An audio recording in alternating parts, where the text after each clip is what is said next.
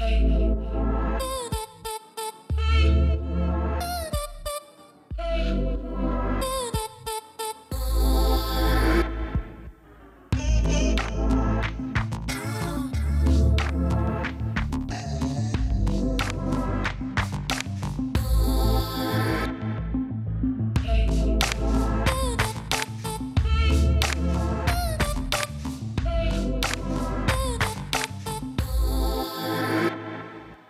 Bienvenue à vous tous. 300 millions de critiques, l'essentiel de l'actualité francophone, comme toutes les semaines sur TV5 Monde. Avec mes camarades, nous sommes sur cette euh, terrasse couverte et absolument magnifique de l'Institut du monde arabe qui vous permet de découvrir derrière moi, derrière nous, évidemment cette vue de Paris exceptionnelle avec la cathédrale Notre-Dame blessée. Nous sommes avec Marie-Christine Trottier de Radio-Canada. Marie-Christine, bonjour. Avec Sylvestre de Fontaine de la RTBF qui est venu avec ses pompes de ski. Avec Estelle Martin Ah, de vous pouvez TV5. parler. Bon, que je salue. Oui, c'est vrai que bon. euh, Évidemment, c'était- c'était pour moi. Avec Laura Tenouji de France Télévisions qui a cru qu'on l'avait oublié. Mais c'était fait C'était un exprès. test. C'était un test, évidemment, pour soulever une angoisse profonde. Et donc, avec Michel Cerruti de la radio-télévision suisse. Nous Guillaume. commencer par les instantanés. Je vous salue, je vous embrasse, je vous aime, Marie-Christine. Surveiller ce nouveau groupe qui naît, Bibi Club Musique, de la pop fraîche, travaillée, instantanée et très, très séduisante. Déjà, à Barcelone, on est séduit par leur musique. Mon cher Sylvestre. Une photo extraite de l'exposition Eddie Merckx à Beaux-Arts. Euh, cette euh, photo est signée Jeff Geist, un garçon euh, artiste qui, en 1969, l'a suivi dans ce qui devait être son premier Tour de France victorieux. Laura. Une capture d'écran du dernier clip d'Orelsan, très bollywoodien, puisque sa chanson euh, Dis-moi est à des sonorités indiennes, donc c'est Orelsan version bollywoodienne. Euh, nous sommes avec Michel pour un petit Volontiers pour un instantané, une photo de Loco Escrito pour saluer le succès à, à l'international de ce jeune artiste né en Colombie, grandi en Suisse, qui désormais est un Suisse qui fait carrière à l'étranger, ou un Colombien qui a eu succès en Europe, c'est selon, puisque c'est une star de la musique latino. à Estelle Martine. Alors, une photo euh, d'une groupie, moi, puisque je suis allée euh, écouter Brett Easton Ellis, euh, un écrivain que, que j'aime beaucoup, et voilà, qui venait présenter à Paris euh, White. Donc voilà, je l'ai mitraillé. Vous l'avez mitraillé. Vous avez raison. Et, et En plus, en plus, la violence, il aime ça. Moi, quelques mots pour cet instantané. Une photo d'Edouard Baird, nouveau spectacle donc au Théâtre Antoine, mais cette fois-ci, au lieu qu'il y ait une troupe, il est tout seul en scène et il fait le lien entre différents textes, des textes de Romain Gary, des textes de la littérature. C'est un peu du Edouard Baird version Lucchini. Voici le sommaire, 300 millions de critiques. Les auteurs étrangers qui se vendent le mieux et se lisent le plus au sein de nos différents espaces francophones sont-ils les mêmes? Ce sera notre première discussion du jour. Les habits et le décor, la première exposition française consacrée à l'art décoratif et ornemental de ce courant artistique se tient au musée du Luxembourg à Paris et l'équipe l'a visité. Céline Dion, Charlotte Cardin ou plus récemment Munia, les Québécois semblent s'exporter facilement dans l'espace anglophone. Nous allons nous demander s'il est plus facile pour eux de faire des carrières internationales. Instantané coup de cœur et invités sont également au programme. 300 millions de critiques, c'est tout de suite. Et nous allons parler de littérature, comme souvent pour commencer. Nous allons nous intéresser aux auteurs étrangers qui se vendent le mieux et se lisent le plus au sein de nos différents espaces francophones. Dans les palmarès des meilleures ventes des auteurs francophones arrivent généralement en tête en ce moment Fred Vargas, Marc Lévy, Joël Dicker ou Guillaume Musso, qui trustent les premières places. Mais on trouve également, heureusement, car j'ai eu très peur, Bret Easton Ellis avec son nouveau essai, son nouvel essai qui s'appelle White, ou encore l'auteur de Polar suédoise qui s'appelle Camilla Lackberg, que vous connaissez. Vous vous êtes penché sur le cas français, ma chère Estelle. Commençons par vous. Alors justement, bah, je vais rebondir sur Brett Easton Ellis, puisque je suis allée le voir au Théâtre de l'œuvre. C'était un peu une première pour euh, les éditions Robert Laffont d'organiser ce, ce, ce- ce moment. Et la salle était blindée. euh, pardon, la salle était pleine. Mais vous êtes jeune, vous pouvez le faire. Mitraillé, blindé. La salle, et voilà. Évidemment. Et ce qui était, euh, et en fait, euh, le théâtre de l'œuvre n'est pas un immense théâtre. hein. C'est sûr que c'est pas, voilà, c'est pas l'Odéon, c'est pas la Comédie Française, mais c'est quand même un joli petit théâtre. Et il y avait énormément de, de personnes venues écouter Bret Easton Ellis. Même lui semblait assez surpris, bon, très flatté, hein, nous ne le cachons pas, qu'il y ait autant Moi, de. j'ai bien été voir Michel Obama à Bercy, vous vous rendez compte? Oui, mais oui, bah, 10 000 pourquoi pas. Payante, c'est hallucinant. Là, moi, je n'ai pas payé, enfin, bref, en passant. Et donc, euh, donc, voilà, non, non. Et elle me, elle me précisait, là, effectivement, il y a Robert Laffont, il m'expliquait qu'il y avait un engouement pour Bret Easton Ellis, euh, vraiment en France. Autant il y a des débats aux États-Unis, notamment sur White laissé, autant en France, il y a une espèce de, de, de code d'amour euh, qui est inégalé. Après, il allait aux Pays-Bas, mais elle me, elle me précisait que la France aimait énormément cet auteur américain, tout comme Paul Auster et son épouse. On a une fibre, effectivement, américaine, new-yorkaise pour, pour ces deux-là, et plutôt côte ouest sinon. Euh, Salman Rushdie, euh, la maison euh, Golden a eu un succès fou, vraiment, euh, c'est pareil, là aussi, les, les Français se sont rués. Euh, James Elroy, on parle, je parlais des Américains, il- il- son nouveau livre Ah, mais là, vous citez que des auteurs majeurs. Mais oui, mais oui, il- oui, certes, effectivement, mais en même temps, Bret Easton Ellis, pour revenir à lui, elle me Que nous, on que la exporte France. nos auteurs mineurs, eux, on importe. Ah bah oui, mais moi on m'a surtout parlé. majeurs. Après, mais oui, mais moi j'ai le, bah effectivement, après j'ai le tur, euh, j'ai euh, Oran Pamuk euh, qui est effectivement Prix Nobel de extrêmement littérature, Roberto. Prenez Saviano. pas cet air dépité quand Ouais, non, mais non, non, mais ce sont que des grands, non, mais ce sont que des très très grands auteurs. Mais on m'a demandé le, le- le top du top. Alors Ne vous inquiétez effectivement. pas, mais, ah bon, je pensais que je- que j'allais. Si, j'ai C.E. Morgan, qui est une jeune américaine, Le Sport des Rois, premier roman. Là aussi, un carton en, en librairie. Euh, Ils sont absolument euh, ravis. Et après, on a les- tout ce qui est euh, roman, enfin polar, avec euh, Camilla Legberg euh, qui nous vient du- du- des pays du Nord. Bon, Marie Higgins Clark qui elle nous revient des États-Unis. Il y a toujours, alors je sais pas si chez vous c'est exactement le même style d'auteur, mais ou d'autrice, mais euh, effectivement c'est toujours un peu le- les mêmes. Vous dites gagnants. autrice. Oui, je dis autrice. je- voilà. Auteur avec, C'est bizarre, moi, je- ou auteur avec un E. Je ne m'y ferai jamais. Auteur avec un E, bref. Euh, la Euh, Suisse. Très compliqué d'avoir des chiffres en Suisse euh, au niveau des ventes globales de livres, donc il faudrait demander à chaque libraire ou chaque chaîne de librairie. Donc je vous avoue que ce sont Pas de classement, il n'y a rien. il n'y a pas de classement national, c'est très compliqué. Il y en a eu un temps, l'Office fédéral de la culture le faisait, mais le fait que pour la Suisse alémanique, je ne vais pas entrer dans ces détails-là, il n'y en a pas pour la Suisse romande, en tout cas pour les dernières années.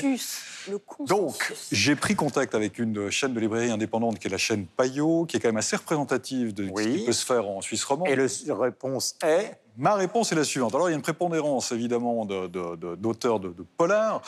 Euh, on retrouve un peu les mêmes noms. Aux premières places, je livre les poches et puis euh, les grands formats ensemble, parce que les deux se vendent très bien.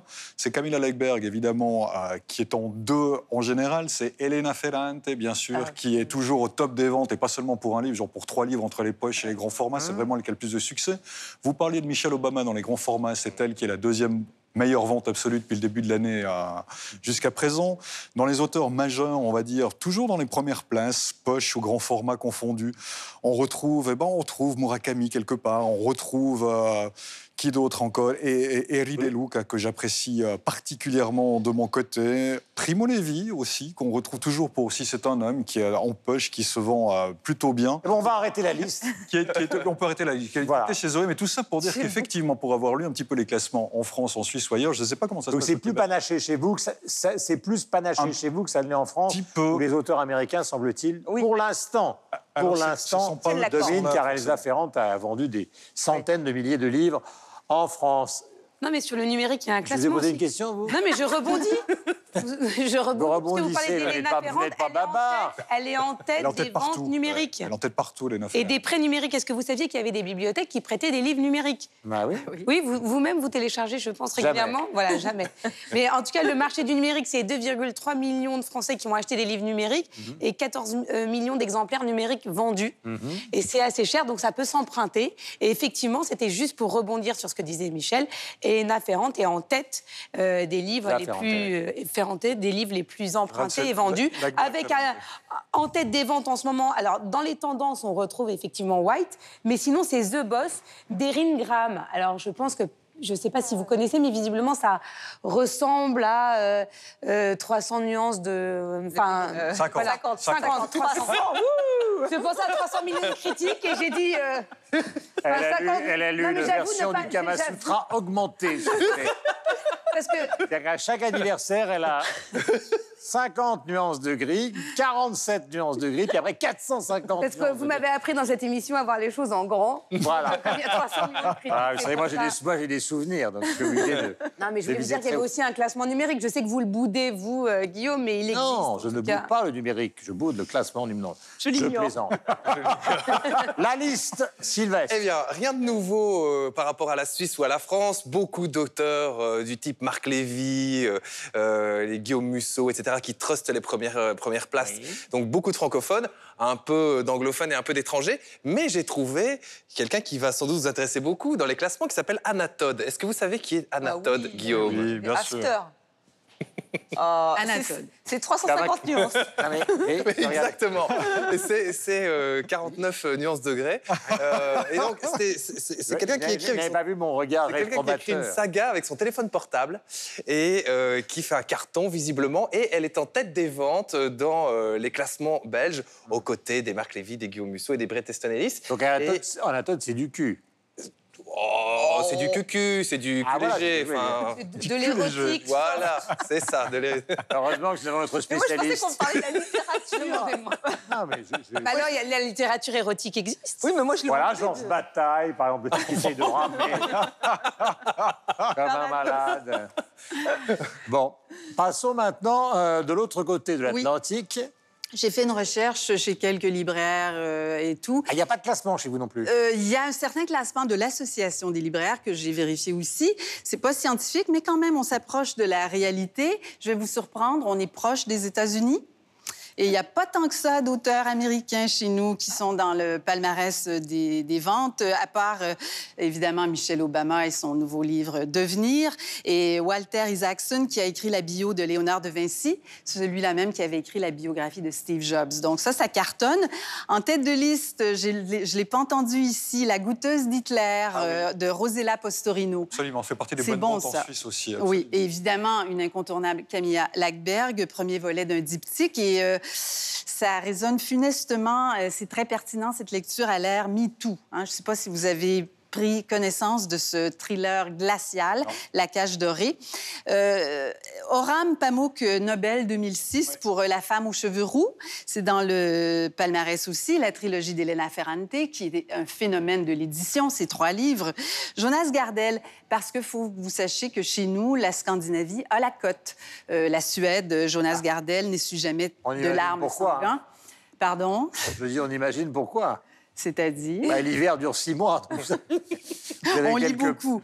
Euh, et aussi euh, Arnadur Idridason, Ouais, ouais, islandais. abs- absolument, ça aussi, ouais. tout Et l'Australienne Liane Moriarty, il faut Ouais, la connaître, cette aussi. femme qui a écrit euh, Petit secret, grand mensonge, dont a été tirée une série, une grande série télé, Ah. Big Little Lies, Petit secret, grand mensonge. C'est intéressant tout ça. Margaret Atwood, qui- à qui on doit La Servante écarlate, qui arrive avec un nouveau roman, Graines de sorcière.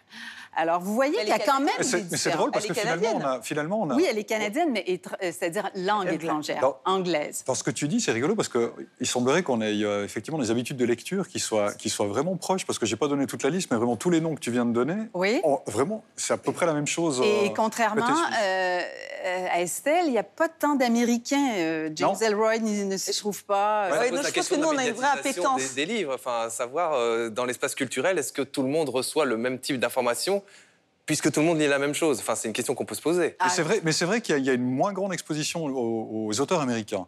Il y a italien, anglais, français, euh, japonais, même avec Muramaki- euh, Murakami, pardon. Ah, mais- comme son nom l'indique, il est franchement japonais. Non, parce que là- non, mais c'est vrai qu'il y a une appétence en France pour les auteurs américains, même si après, euh, effectivement, Elena Ferrante, j'en ai pas parlé, mais elle, elle, Oui. est Ouais, elle a énorme. énormément. Et elle a, elle a soigné, j'ai oublié, mais effectivement, qui est aussi euh, extrêmement apprécié en France. C'est toujours, c'est toujours un- à chaque fois qu'il sort un, un nouveau roman, on est toujours euh, prêt à, en tout cas, le lire, à l'acheter. euh. Donc c'est assez intéressant de voir que tout ça se mélange, qu'il y a des diversités, mais qu'il y a quand même de très fortes ressemblances euh, pour ceux, et ce qui est quand même aussi une bonne nouvelle, parce que dans tous ces classements que vous avez donnés, il y a quand même beaucoup de très bons auteurs, comme Margaret Atwood, etc., etc., ou Bret Easton Ellis, que vous aimez tant. Voilà donc pour ce premier euh, débat. Nous allons parler pour, la deuxième fois, euh, pour le deuxième sujet, pardonnez-moi, de peinture, avec un mouvement qui est assez peu connu, mais qui regroupe en fait des peintres qui sont archi célèbres. Il s'agit des nabis. Et des nabis et le décor au musée du Luxembourg. Alors, euh, c'est la première exposition française consacrée à l'art décoratif et ornemental des nabis, qui est actuellement en cours jusqu'à la fin du mois de juin, donc au musée du Luxembourg. Il y a très souvent de très bonnes expositions. C'est une manière de redécouvrir ou redécouvrir ce courant artistique auquel les superstars de la peinture ont appartenu, comme par exemple évidemment Bonnard, Vuillard et dans un moindre registre, Sérusier et d'autres qui, défendu, ou qui ont défendu un art en lien direct avec la vie, avec la nature. Je propose d'en découvrir un peu plus sur cette exposition et nous en parlerons ensuite. On vit bien avec les œuvres des nabis, elles nous parlent toujours aujourd'hui et elles nous communiquent surtout une vision euh, positive, elle élargit notre horizon. Sont un groupe d'artistes qui s'est constitué à la fin des années 1880 à Paris, juste après les impressionnistes, et dont les plus connus sont Bonnard, Vuillard, Maurice Denis. Donc il s'agit d'une nouvelle génération de peintres qui ont envie d'aller au-delà de la vision naturelle. C'est l'époque où on découvre le Japon, on découvre les estampes japonaises, donc ils vont euh, s'appuyer sur ces nouvelles recettes esthétiques pour s'éloigner de la réalité. Ils ont voulu créer un art essentiellement décoratif. Donc leur but euh, est d'embellir la vie. Qui la distingue, c'est justement une exposition extrêmement joyeuse, extrêmement positive, embellie, magnifiée par des couleurs, par des lignes, par des formes euh, très positives, très enjouées. Alors j'aimerais bien que les visiteurs, en sortant de l'exposition, se sentent heureux et qu'ils puissent aussi communiquer euh, cette, cette, joie et ce message positif euh, de ces grands décors nabis. Ce qui est intéressant avec ce mouvement, c'est qu'il est parfois moins connu que les peintres qu'il constitue, qui pour certains d'entre eux sont des superstars de la peinture. Alors le mot superstar est totalement ridicule. Euh, je parle notamment de Bonnard et, de Vuillard, euh, qui sont, c'est ça qui est intéressant, au fond les contemporains de Picasso, mais dans un registre qui est tellement différent. Euh, Picasso détestait Bonnard, considérait que c'était un crétin absolu, mais il l'a écrit. Euh, mais en même temps, c'est la peinture du bonheur, la peinture du décor, de la luminosité, et on retrouve quelque chose. Je vais me jeter sur vous, mon cher Sylvestre, en tout bien, tout un... Jetez-vous, jetez-vous. Je me jette. on est dans un monde post-impressionniste. C'est très particulier. Je ne connaissais absolument pas ce courant. Je connaissais évidemment les, euh, quelques, quelques membres de cette école, disons. Euh, j'ai été assez, euh, assez surpris, positivement surpris, parce que j'ai découvert des œuvres qui étaient fort différentes de ce que j'avais pu voir avant. j'ai vu par exemple des, des visages qui n'avaient pas de traits. Ou alors, euh, j'ai vu aussi des peintures où je me suis dit, euh, vous allez me trouver un peu dur, mais c'est un daltonien qui a peint ça. Euh, parce que enfin, les choix de couleurs, les parties pris de pigments, par exemple, étaient très surprenants. Et puis, j'ai aussi été un peu surpris par leur positionnement philosophique, j'allais dire, en, disant, nous, on veut faire un art essentiellement décoratif. Et puis, je vois des œuvres qui ressemblent parfois à euh, des peintures psychédéliques des années 70. Euh, et je me dis, est-ce que c'est vraiment décoratif? Puis, à côté de ça, je vois des frises pour des chambres. Euh, puis, je me pose la question de l'intention artistique. Est-ce que c'est une intention juste pour décorer ou est-ce qu'il y a une intention artistique derrière? Donc, vraiment, j'ai été troublé, dans le bon sens du terme. Ça m'a permis de m'interroger. Et c'est ce qui est intéressant dans ce genre d'exposition. des expositions qu'on a moins, par exemple, en Belgique. C'est très français, très parisien comme exposition, comme l'exposition qu'il y avait eu sur les roues, par exemple, qui interroge au-delà de ce qu'on voit simplement. Hmm.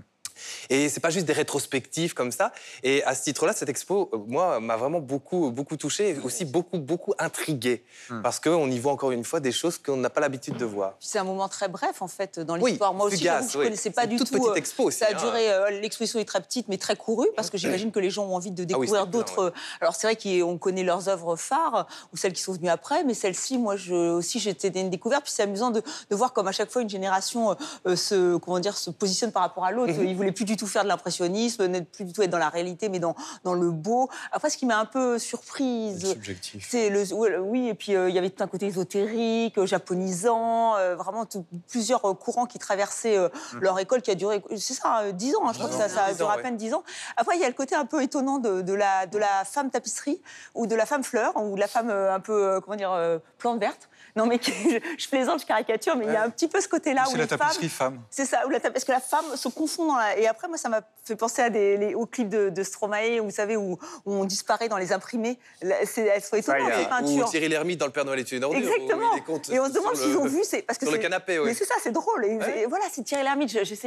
Voilà, j'ai déjà vu ça quelque part. Et je, vous auriez pu voir ça dans Gustave Klimt. Vous avez vu ça dans Thierry Lhermitte. Toutes mes félicitations. Et ben, Gustave Klimt, vous avez tout à fait. Et voilà, ça, ça rapproche vraiment au côté Oh, décoratif Non, de, Gustave Klimt, mais totalement. Alors là, mais c'est effectivement. là, hein. Mais vous êtes, vous êtes, vous êtes vraiment pas. Oui, il y Voilà, a presque une parfait. mise en abîme, il y a des, des, des- des, peintures de chambres installées dans des chambres où on regarde une chambre. Donc c'est très c'est bizarre. Enfin, il y, a- il y a un côté très, très étrange. Alors, ouais. ce qu'il faut préciser, parce qu'il y a beaucoup de ceux-là qui ont fait partie de l'école des fauves et qui étaient proches justement de Matisse, c'est que dans l'histoire de la peinture, ou dans la première moitié du XXe siècle, il y a beaucoup de gens, ça a été vrai pour le surréalisme, qui sont passés par des écoles différentes, successives, qui par exemple Villard, il a été fauve, puis Nabi, puis autre chose.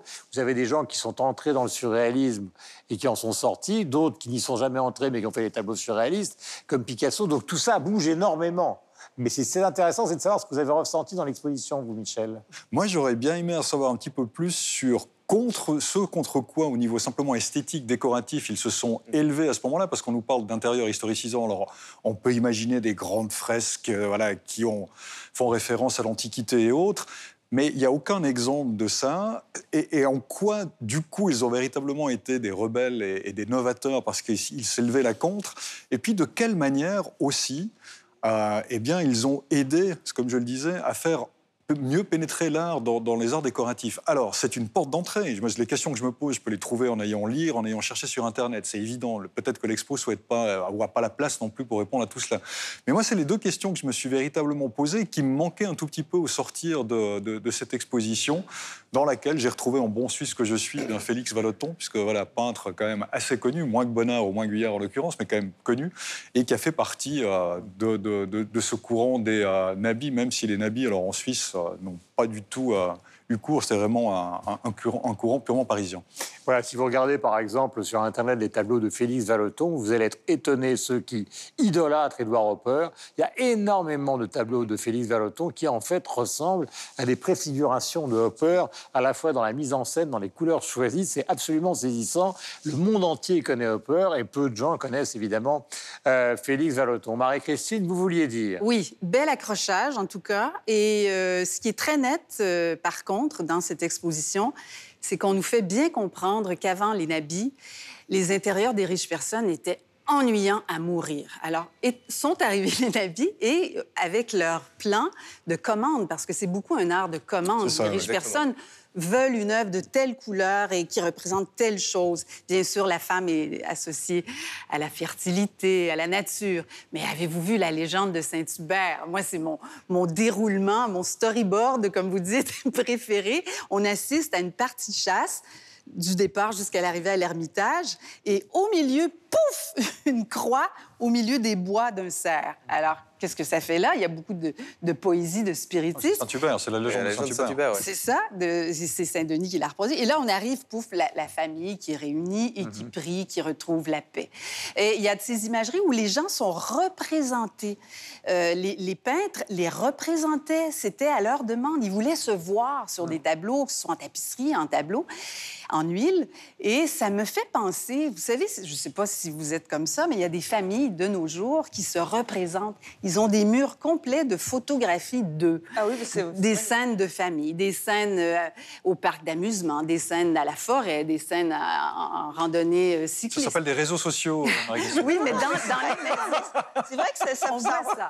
C'était oui, effectivement. Oui, alors effectivement. ça- il y a des gens qui adorent avoir des photographies d'eux, et là, c'était. Ça Ah, prépare tout du sur la reste, ça. cheminée, vous avez toujours des photographies, le Non, père, la. Grand-mère. Des- Non?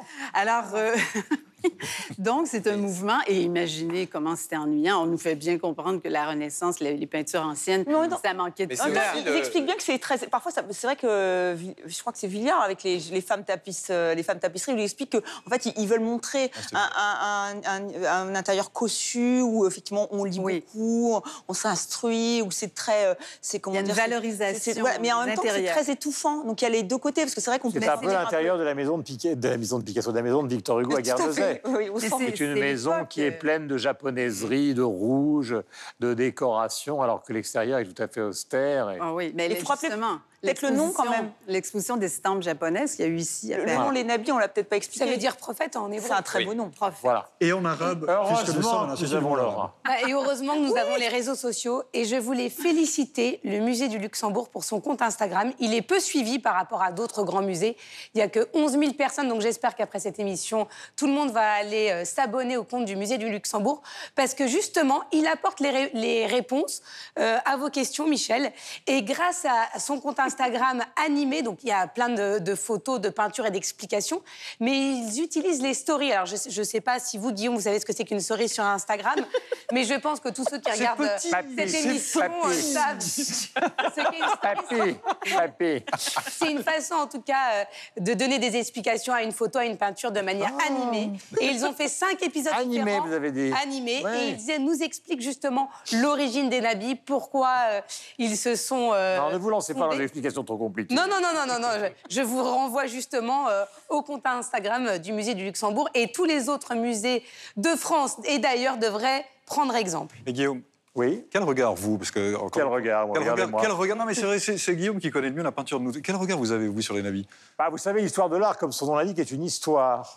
Vous avez compris ça. Donc, euh, vous avez Manet, qui a effectivement en grande partie donc, euh, réinventé la peinture au 19e siècle, avec le fameux déjeuner sur l'herbe. Puis se sont engouffrés les impressionnistes.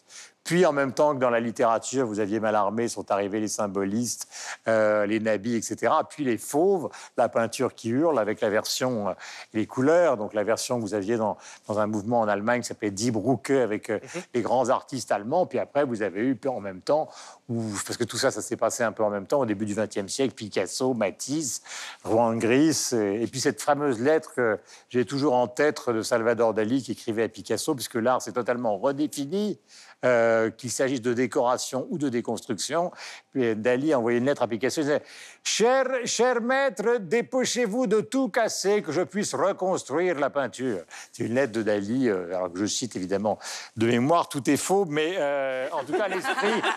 Mais pas l'accent. Les- L'esprit est vrai et l'accent est ridicule.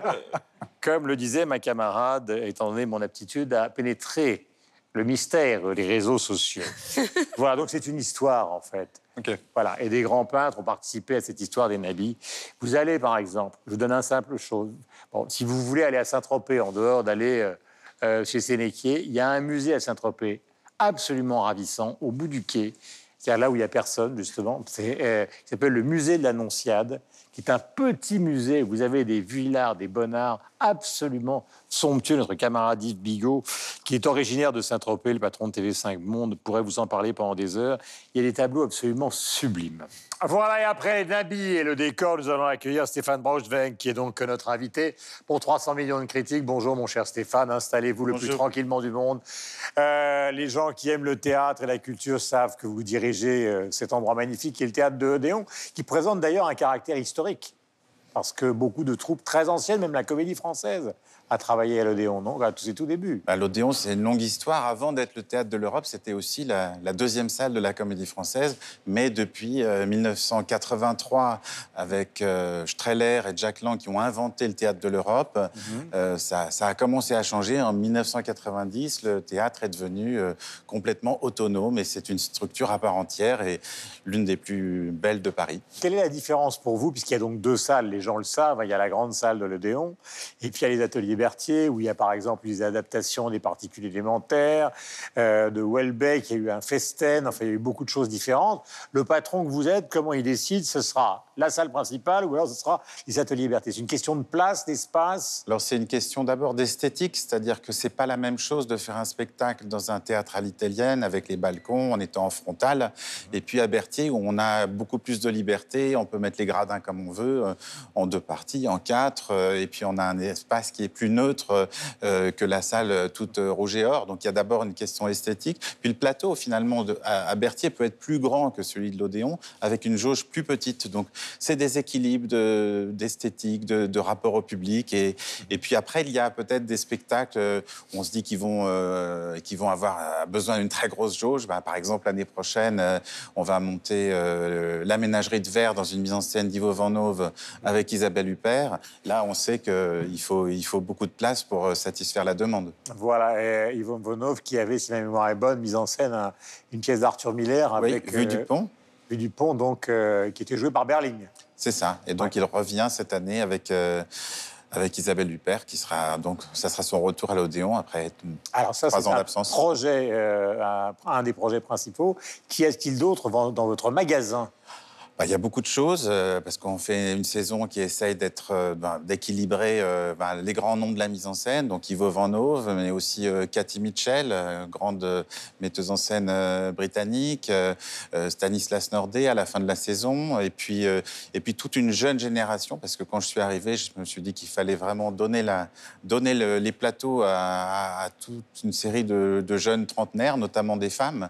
Et donc, parmi eux, on a Julie Deliquet qui va monter un conte de Noël euh, d'après le film de Desplechin. On a Julie Duclos qui va monter euh, euh, une version théâtre de Péléas et Mélisande de Metterlinck. On a une toute jeune euh, metteuse en scène qui s'appelle Tiffaine Raffier, euh, qui a été actrice. Vous parliez des particules élémentaires. Elle a été actrice chez Julien Gosselin et maintenant elle poursuit son travail de- d'autrice et de metteur en scène. On va voilà deux spectacles pour, pour la découvrir. Euh, et puis bon, il y a toute cette dimension euh, européenne et internationale. Donc je parlais de Cathy Mitchell qui va monter Orlando d'après Virginia Woolf, mais avec la troupe de l'Achat au Buneux, donc la troupe de Ostermeyer. Ça, ça sera en tout début. Qui avait de donné saison. Richard III, Voilà. Donc, avec un acteur absolument fabuleux. oui, Lars. Heidinger. Alors là, il n'y a pas Lars Heidinger, mais c'est la troupe d'Ostermeyer qui, viendra, qui viendra jouer en début de saison cette euh, version de, de Orlando de Virginia Woolf. Euh, il y a aussi euh, Falk Richter, un metteur en scène allemand, qui présente un spectacle sur l'Europe. on se devait de le faire. On est théâtre de l'Europe. Euh, c'est un moment, moment important pour l'Europe, une vraie crise de l'identité européenne. Et donc ça, c'est un spectacle qui a, a réuni une série de jeunes gens, de jeunes artistes, acteurs, performeurs, danseurs, pour faire une sorte d'autoportrait collectif euh, de l'Europe. Euh, on a aussi Christiane Jataï, alors qui elle vient d'un peu plus loin, qui elle est brésilienne, elle est artiste associée à l'Odéon, elle présente un spectacle inspiré de, de l'Odyssée de, de Homère, mais plus pour parler aujourd'hui des, des- de l'exil, des, des migrations. Euh, et puis moi, je vais danse, présenter. Et puis côté côté euh, international, programmation internationale, j'ai aussi, euh, je vais, je pars là répéter à Moscou au Théâtre des Nations un Oncle Vania avec des très grands acteurs russes et on présentera le spectacle au mois de janvier. Voilà, le programme est évidemment assez exceptionnel. C'est un des grands endroits euh, du théâtre en France. Merci mille fois. Donc, nous étions avec Stéphane Brochevec, donc qui dirige, vous le savez, le théâtre de l'Odéon avec son annexe, qui n'est plus vraiment une annexe, mais qui est un complément, qui sont les ateliers Berthier, donc euh, boulevard Berthier, euh, du côté du 17e arrondissement. Merci mille fois. Merci à vous. Bonne chance. Bravo pour la saison écoulée et bonne chance pour la saison qui vient. Le dernier sujet de ces 300 millions de critiques est consacré aux artistes et notamment aux chanteuses, notamment des, qui viennent euh, de votre beau pays, euh, Marie-Christine, à savoir euh, le Québec. Oui. Euh, on parle de Mounia, on a parlé de Céline Dion. Euh, beaucoup de ces artistes ont, semble-t-il, la possibilité de s'exporter beaucoup plus facilement euh, dans le monde entier, en tout cas plus facilement que les Français. Mounia a été repéré par le magazine en ligne américain très branché qui s'appelle Pitchfork. Nous avions déjà parlé de Charlotte Cardien, Céline Dion, qui est l'exemple le plus criant d'une artiste québécoise vendant des disques dans le monde entier? Nous allons vous demander donc, euh, vous poser toutes ces questions après un extrait du clip de Mounia. Euh, S'il est donc plus facile pour les Québécois de s'exporter à travers le monde. Voici ce clip. Merci Stéphane. Et on se retrouve avec les, les chroniqueurs de 300 millions de critiques dans une seconde.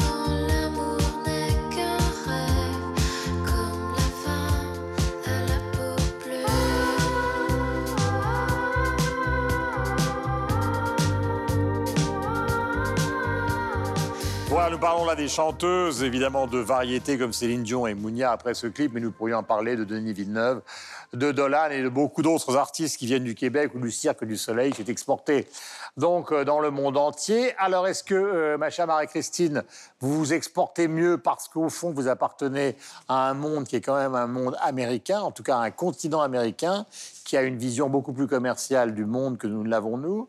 Ou est-ce que tout ça procède euh, d'une sorte de hasard Ou est-ce que c'est totalement faux? Toutes ces réponses, euh, Guillaume, mais bon, comme quoi on s'e- on s'exporte bien. La preuve, c'est que je suis ici. je suis un premier exemple, non sans blague. Vous parlez de Céline Dion, vous parlez de Mounia, Josiane euh, Boivin. Vous savez, il y a autant de carrières qu'il y a de modèles d'affaires. Quand vous évoquez Céline Dion, c'est un exemple tout à fait approprié Oui. où, on, eh, premièrement, c'est une carrière qui s'est faite euh, par, par un architecte absolument délirant qui s'appelait René Angélil. Il a vraiment bâti savamment la carrière de Céline Dion. Ce qui ne serait plus possible aujourd'hui de construire de telle façon, puisque le cas de Mounia, Josiane, elle, c'est tout autre chose qui arrive. Et là, on est dans la mouvance des artistes qui, qui lancent un album, qui lancent des chansons à la pièce sur les plateformes numériques. Et si ça se trouve, ils sont vus par un million, deux millions, trois millions. Il y a un gorilla qui, qui les ramasse ou euh, des- Mais vous est-ce savez, qu'ils des est-ce qu'ils ont sont... plus de facilité que nous, par exemple? Ben justement, moi je pense pas. Moi je pense pas que le savoir-faire québécois est à ce point business pour euh, être un modèle d'affaires à l'échelle mondiale. Et je pense pas non plus que la proximité de l'océan américain soit un atout pour nous. Je dis bien océan parce qu'on s'y perd dans cet océan. Donc, je crois que c'est vraiment parce que D'abord, il y a le talent, il y a- c'est bien fait. Je sais que je, je suis rabat-joie en disant ça, mais les, les films de Dolan, Juste partial, pas, pas rabat-joie, juste partial. les- les- le théâtre de Robert Lepage, enfin tout ça. Et Bibi Club Musique, dont je vous parlais en ouverture d'émission, c'est un groupe qui va sans doute faire sa marque parce qu'il est original, il est travaillé. Et déjà, il est lancé dans la stratosphère des, des plateformes. Déjà, la presse étrangère s'en est accaparée. Ça pourrait être des- un groupe du Portugal, ça pourrait être un, un groupe du Brésil. Le monde Alors, je pourrais donner, puisque je suis là pour provoquer, je pourrais donner des contre-exemples. euh, Puisque, en fait, l'idée qui sous-tend euh, ce débat, c'est de se dire que les Québécois, parce qu'ils sont aussi anglophones quelque part, même s'ils sont francophones, ils s'exportent mieux dans le monde qui est dominé par les anglophones. Mais vous pourriez dire, à contrario, que Marion Cotillard a eu un Oscar, que Jean Dujardin a eu un Oscar, que Michel Azanavicius a eu un Oscar, que Luc Besson, avant de faire des bides, a vendu Lucie dans le monde entier, que les Daft Punk sont français. Oui, pense que et puis le- Lucie- en Daft. Punk qui sont français. Que Charles Aznavour remplissait à New York. Et que Charles Aznavour est dans la bande. l'articulation n'est pas la même. C'est que pour ces ar- artistes que vous venez de citer, euh, il y a cette espèce de French touch en Ouais. bon français. Et ça, ça fait vendre. Ça, c'est quelque chose. Et on peut parler de la nourriture française, on peut parler de la Tour Eiffel de Oui, Notre-Dame de Paris. Minianas, on en a déjà parlé de ce groupe. Attendez, euh, le garçon n'a même pas- Non, non, mais mais- c'est- non, mais c'est juste pour rebondir, juste la French touch. Il va, il va reprendre le Thalys si vous continuez comme ça. en plein milieu de l'émission. Non, mais- Développez et Donc, après vous serez. Ce que je voulais dire par là, c'est que les- le monde anglo-saxon, l'océan anglo-saxon et les Américains euh, singulièrement ont cet attrait-là par rapport à une certaine touche française. Euh, et que ce n'est pas le même rapport qu'on peut avoir par rapport aux artistes québécois ou par rapport aux artistes belges. C'est là où je voulais en venir. C'est que je pense qu'il y a un lien entre le, la manière dont les Québécois ou les Canadiens, je, vais juste me limiter aux Québécois, euh, font de l'art et la manière dont les Belges le font. C'est-à-dire que c'est une espèce de syncrétisme entre deux mondes, entre les mondes francophones et les mondes anglophones. Nous, entre les mondes euh, francophones et euh, néerlandophones, germanophones, Il y a une etc. dualité dans les deux Voilà. Et, et de, ce- et de cette euh, et de cette alliance ou de ce- cette, euh, cet amoncellement de culture euh, naît quelque chose qui est un petit peu décalé. Et c'est ce décalage qui fait que ça puisse intéresser euh, euh, l'extérieur. Je pense à des gens comme Arcade Fire, par exemple. C'est un groupe canadien, anglophone de Montréal, et ils font une musique qui ne ressemble pas du tout à ce que font les Américains. Ça a quelque chose de particulier. Je ne sais pas vous dire ce que c'est, c'est particulier. Un groupe comme Deus en Belgique, c'est un groupe qui fait de la musique pop-rock de facture relativement classique, mais il y a quelque chose de différent. Ça ne ressemble pas du tout à un groupe euh, londonien ou même à un groupe californien. Et je pense que euh, par rapport à, à, euh, Xavier Dolan, par exemple, ne fait pas du cinéma comme peut en faire un Michel Hazanavicius. Voilà, bien essayé. Le mari Non, mais ce que je veux dire par là, c'est que ces, ces artistes qui s'exportent, il faut une singularité pour pouvoir s'exporter. Sinon, on prend ce qu'on a dans son, dans son Ouais, paysage culturel. ou le contraire. c'est très bien Pardonnez-moi, mais ou le contraire. con- Mais ça, c'est quand on est au niveau des là, au contraire, le blockbuster absolu. Parce Moi, je que, suis pas complètement convaincu par ça, franchement. Sylvain. Non, parce qu'en même temps, essaye, je sais pas, Alors. ess- essaie de définir, ou essayons de définir. Il y a une musique américaine, il y a une musique londonienne. Aujourd'hui, j'ai l'impression. Moi, je pense. Mais oui. historiquement, oui. Je pense. Historiquement. Mais pas, mais pas Moi, maintenant, aujourd'hui. Parce qu'aujourd'hui, j'ai l'impression Parce qu'il y qu'on a est dans une culture mondialisée, mais mais il y a, je pense, il reste encore. Sigur Rós, qui est un groupe qui fait de la musique pop rock, c'est islandais, ça ne ressemble absolument pas à de la musique pop rock euh, qui est faite aux États-Unis. L'exemple célèbre, c'est. Björk. hein. Björk, Mais- même chose, c'est la, Nous, même chose. Sinon, en- elle serait restée en Islande. Les Français- Non, mais attendez. Les Français, il y a les deux côtés. Résumons. Il y a d'un côté ceux qui considèrent que le particularisme est une chance pour gagner la planète, et d'autres qui considèrent que le particularisme, non pas est un handicap, mais permet à des gens, au fond, de travailler dans des blockbusters qui sont dans des normes, c'est le cas de Villeneuve, comme de Besson, qui sont des normes totalement hollywoodiennes.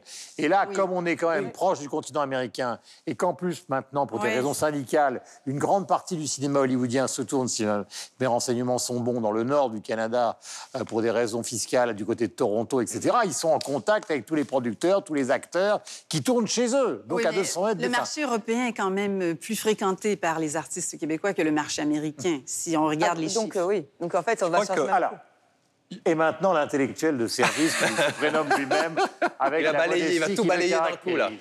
Non, Donc je- maintenant, nous prenons tous le train Je- et nous je- vous laissons, Michel, dans un soliloque le, le- lire, non, non, j'ai aucune réponse, j'ai aucun soliloque, j'ai aucune idée, je n'ai absolument. Non, je- j'ai j'ai pas de réponse. Je pense que. Moi, alors, je m'en vais. hein. Mais alors- Bon, mais dites Eh bien, nous avons terminé. Cette émission est terminée. Non, parce que je pense que ce qui, ce qui- il y a les deux exemples. C'est-à-dire qu'aujourd'hui, vous réussissez à l'international, mais finalement, comme par le passé, vous réussissez à l'international si vous êtes capable de justement de dépasser certains euh, régionalismes. En tout cas, pour les Suisses qui ont fait carrière à, à l'étranger, que ce soit dans le cinéma, moi je ne sais pas, de Liselotte Poulver à Ursula Andress en passant par Marthe Keller, il n'y avait pas véritablement, ou d'autres, il n'y avait pas forcément, ou, euh, ou Bruno Gans, il n'y avait pas forcément une, une étiquette de Suisse dans leur capacité Ah à jouer. Ou, euh, ou Par Carla- contre, pour, les, pour celles que vous avez évoquées, il y avait un problème pulmonaire très clair.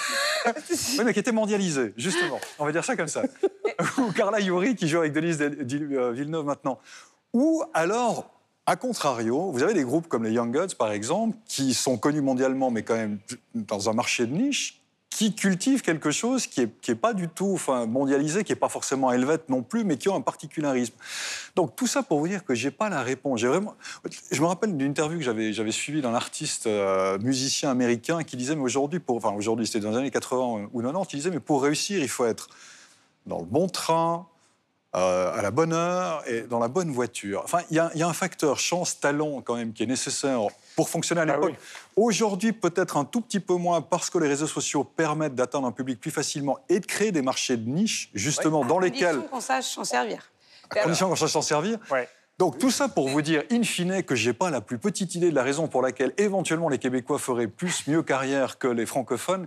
J'ai l'impression que c'est compliqué pour tout le monde aujourd'hui. Il faut du boulot, il faut du talent. Puis en même temps, le fait qu'il y ait des réseaux sociaux, qu'il y ait Internet, rend l'accession à Et nous, on la l'a vu avec euh, simple. Petit Biscuit. Euh, Nous, l'électro, effectivement, comme on a une, quand même une étiquette euh, oui. French électro, ça fonctionne. Petit Biscuit, on l'a vu, mais grâce aux plateformes de, de- de Oui, streaming, hein, c'est une évidence. faut quand même pas Ce- ravager le monde entier, on serait au courant. Quand Non, même. mais ça, oui, mais ça a quand même vendu énormément et on est quand même attendu Ah, sur là- ce point-là. Après, nous, on a un souci en tant que francophone. Oui. C'est plus complexe. Chris, elle fonctionne parce qu'elle sait parler anglais, elle chante en anglais. Jane, parce qu'elle fait du globish, euh, de l'anglais euh, un peu euh, voilà euh, mondialisé. Donc, c'est- mais c'est des rares, c'est les rares têtes d'affiche. Après, au- à contrario, on a, comme vous dites, les niches, c'est-à-dire là où on nous attend. Enfin, une espèce de côté, euh, comment dire, cliché français. je sais pas si c'est le bon C'est terme. ce que disait tout à l'heure. Exactement, avec les Liminianas, qui étaient plus connus aux États-Unis qu'en France, parce qu'il y a ce côté-là, bah si, un peu français, avec des paroles de. Perpignan. Bah, pas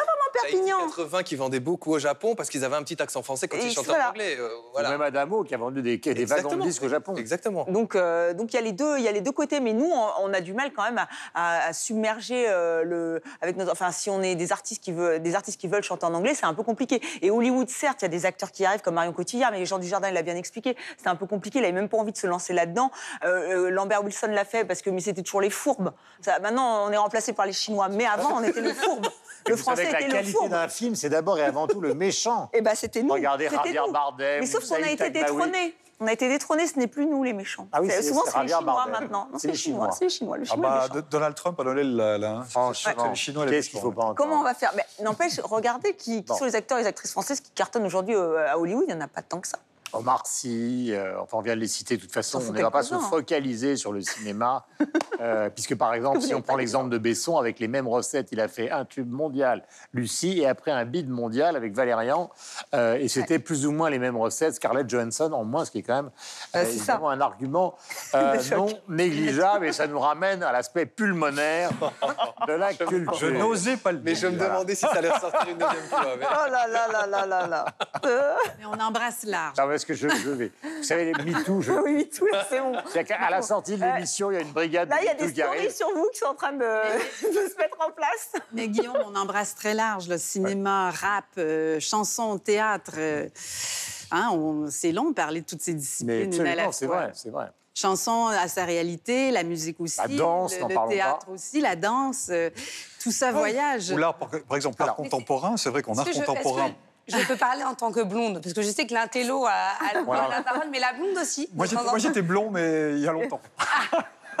Non, mais juste pour dire un mot sur les réseaux sociaux, euh, c'est plus facile aujourd'hui de, de s'exporter parce qu'on, si on manie bien effectivement les réseaux sociaux, mais parce que le bilinguisme, pour reprendre les artistes québécois, est un véritable atout. Oui. D'ailleurs, on voit effectivement Céline Dion euh, à 3 millions de personnes qui la suivent. Charlotte Cardin, elle, a- elle est dans les 150 000 personnes déjà, alors que c'est une jeune chanteuse qui la suivent. Elle- en plus, elles savent alterner les postes en français, les postes en anglais. Donc comme ça, elles, elles arrivent à fédérer différentes communautés. Mais je vais vous donner un, un contre-exemple qui est Isabelle Boulay, qui chante pas forcément en anglais et qui, elle, euh, ne s'exporte pas du tout de la même façon.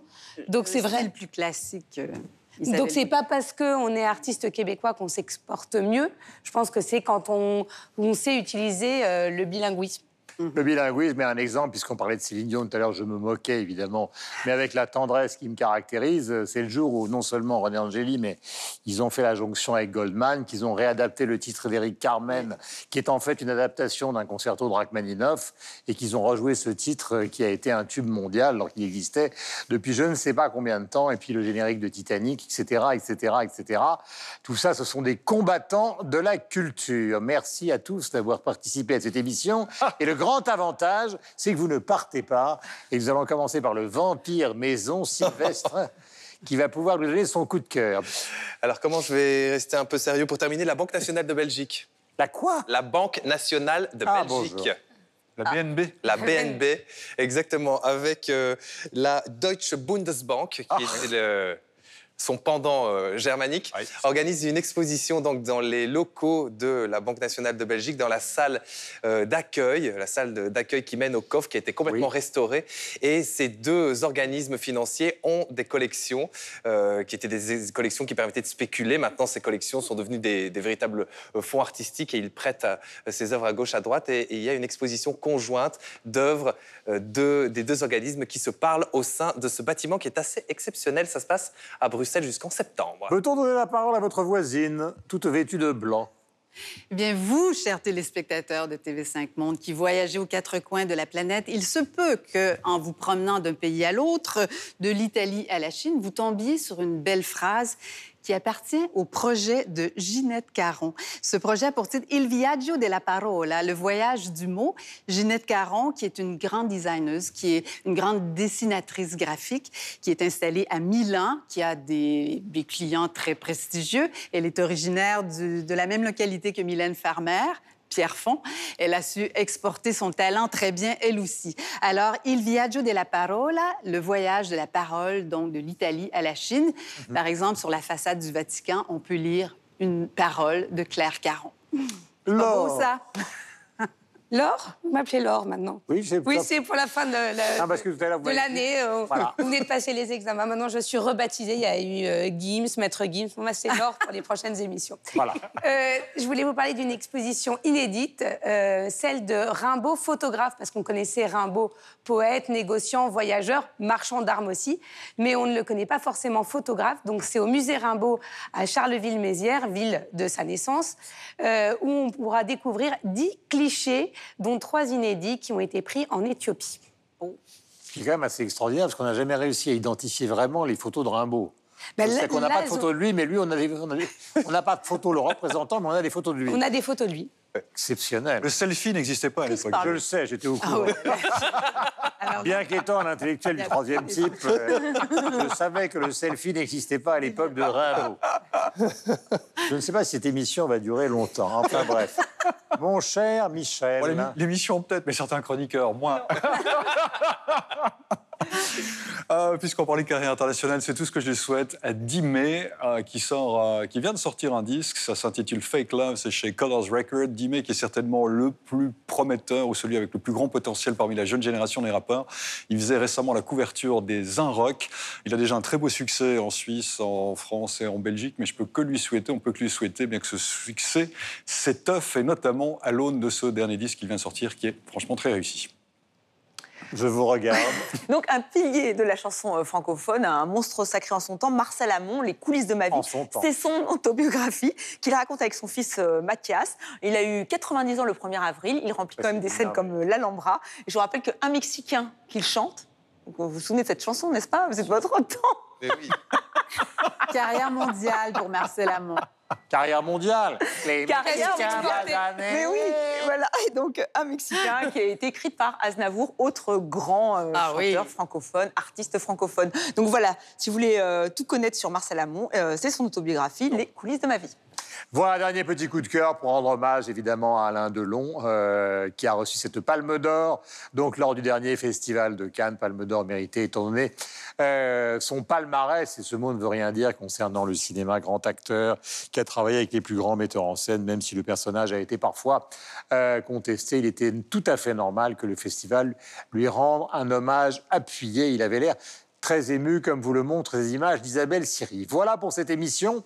Nous allons avoir pendant cet été une petite pause, le temps de soigner tout le monde, car ce sont quand même de très très grands malades. Donc ils vont partir en cure. Pendant ce temps-là, nous allons diffuser des best-of et nous reviendrons donc euh, au mois de septembre prochain pour ceux qui auront échappé à une fin tragique. Ciao.